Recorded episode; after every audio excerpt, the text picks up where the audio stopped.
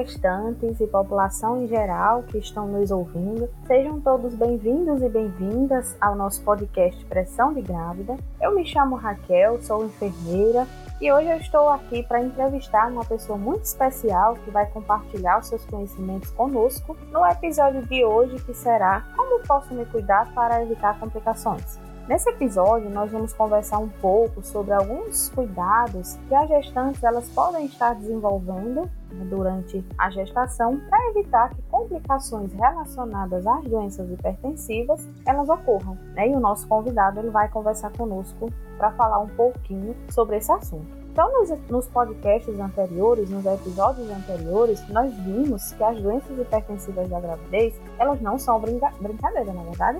E por isso, o Erasmo, nosso convidado, ele vai falar sobre esses cuidados que podem ser realizados pelas gestantes durante o período gestacional para evitar complicações. Olá, Erasmo! Desde já, nós agradecemos imensamente a sua participação e ficamos muito felizes por isso. Fique à vontade para conversar e compartilhar os seus conhecimentos conosco conosco. Olá Raquel, olá ouvintes, gratidão pelo convite, dizer que fico imensamente feliz de estar aqui com vocês neste momento e iniciar falando que toda gestante deve se cuidar, independente de qualquer coisa. Mas com relação às doenças hipertensivas da gestação, a primeira recomendação é seguir à risca as consultas de pré-natal, conforme agendadas pelo serviço de saúde. E sempre que tiver qualquer sintoma diferenciado, buscar prontamente ajuda médica. O Ministério da Saúde recomenda que a grávida ela frequente no mínimo seis consultas de pré-natal. Mas sabe-se que Durante todo o processo de gestação, essa mulher ela pode vir a ter até 12 consultas de pré-natal.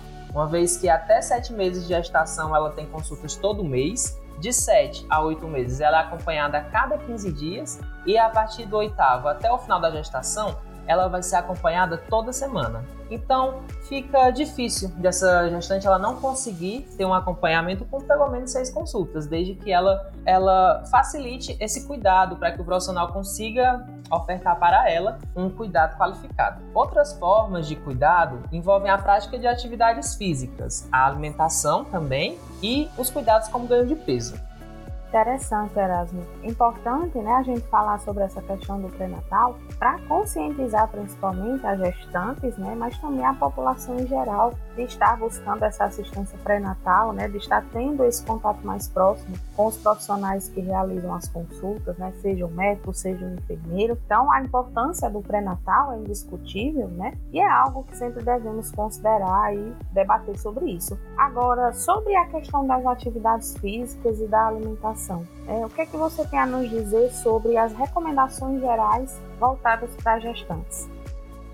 Bom, Raquel, sobre os exercícios físicos, a atividade física, algumas, algumas literaturas recomendam atividades leves, como caminhada, corrida, hidroginástica, aulas de dança, entre outros, por pelo menos três dias na semana. É, levando em consideração que cada atividade dessa você vai considerar um uma estimativa em média de 50 minutos por sessão. Já com relação à alimentação, sabemos que não se deve iniciar dietas ou reeducações alimentares restritivas, ou seja, não ficar realizando aquelas dietas muito restritivas de nutrientes, porque a gente sabe que durante a gestação a grávida ela vai ter que se alimentar melhor para conseguir é, receber um ganho de peso adequado e dessa forma fazer com que facilite que o bebê ele também ganhe peso mais fácil. Porém, é importante seguir um padrão alimentar saudável sempre que possível, né? Dando preferência a alimentos ricos em nutrientes, proteínas, fibras e cereais. Vale também ressaltar, Raquel, que durante esse acompanhamento de pré-natal, a gestante ela vai ter um acompanhamento multiprofissional, ou seja, muitos profissionais vão estar acompanhando ela durante esse período. Entre enfermeiro, médico, a profissional nutricionista, caso seja necessário, atendimento odontológico. Então, esse cuidado, ele vai favorecer para que todas essas doenças, sejam hipertensivas ou outras doenças que podem acometer, sejam cuidadas né, de forma qualificada. Sobre o ganho de peso na gravidez ainda, é, ele deve ser avaliado e acompanhado por um profissional durante as consultas de pré-natal e principalmente através do, do índice de massa corporal, que é o IMC. Esse IMC ele deve ser avaliado como antes é, da gestação e durante a gestação, porque antes da gestação a grávida vai ter um peso e conforme ela for ganhando a gente tem que ver se esse IMC se ele vai ter um ganho adequado é, dentro da gestação. E existem também outras recomendações gerais e que não são menos importantes, que envolvem a diminuição ou parada total no uso de álcool e cigarro durante a gravidez, pois esse consumo ele está associado a complicações tanto para a mãe quanto para o bebê.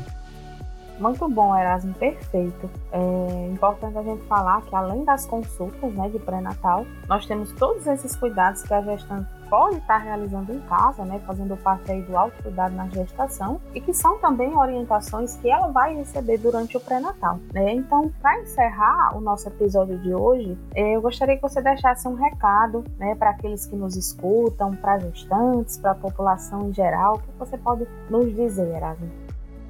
Pronto, Raquel. O recado que eu deixo é cuidem-se. Cuidem-se sempre, porque além da saúde do bebê, principalmente é importante cuidar-se de si. A gestante, enquanto protagonista do seu desenvolvimento gestacional, ela é a principal responsável, é a, a protagonista pelo seu cuidado. Ela, juntamente com os profissionais, vai poder promover uma gestação segura, uma gestação saudável. E que todo esse processo seja tranquilo e saudável, né? Verdade, Erasmo, esse é o desejo, né, para todas as nossas grávidas pelo Brasil afora. Então é isso, ouvintes, né, nosso querido participante Erasmo, enfermeiro. Nós agradecemos é, a sua participação, a sua ilustre participação com todas essas informações tão importantes e agradecemos também a todos os ouvintes por nos acompanhar até aqui. Terminamos aqui mais um podcast e o desejo é se cuidem.